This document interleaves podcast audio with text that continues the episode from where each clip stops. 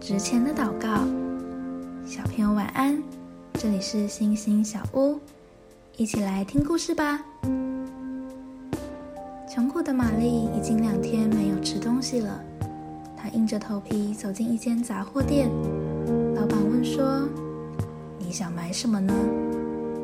玛丽低着头说：“我身上没有半毛钱，我除了祷告之外，没有办法给你什么。”听了，非常的生气。哼，好啊，我来看看你的祷告到底可以帮你买到什么。想不到玛丽真的从口袋拿出一张纸条，老板看都没看，直接将纸条放在磅秤的一头，说：“去把你要买的东西放在另一边。”玛丽先在磅秤上放下面包，想不到磅秤动也不动。玛丽在心里做了一个祷告，并在磅秤上多放了一些她需要的食物。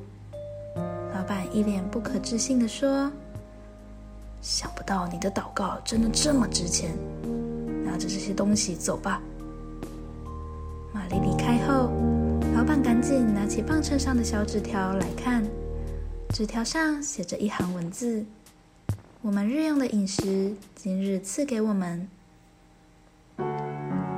想一想，玛丽用什么东西换到食物呢？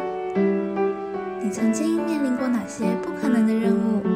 最后事情如何发展呢？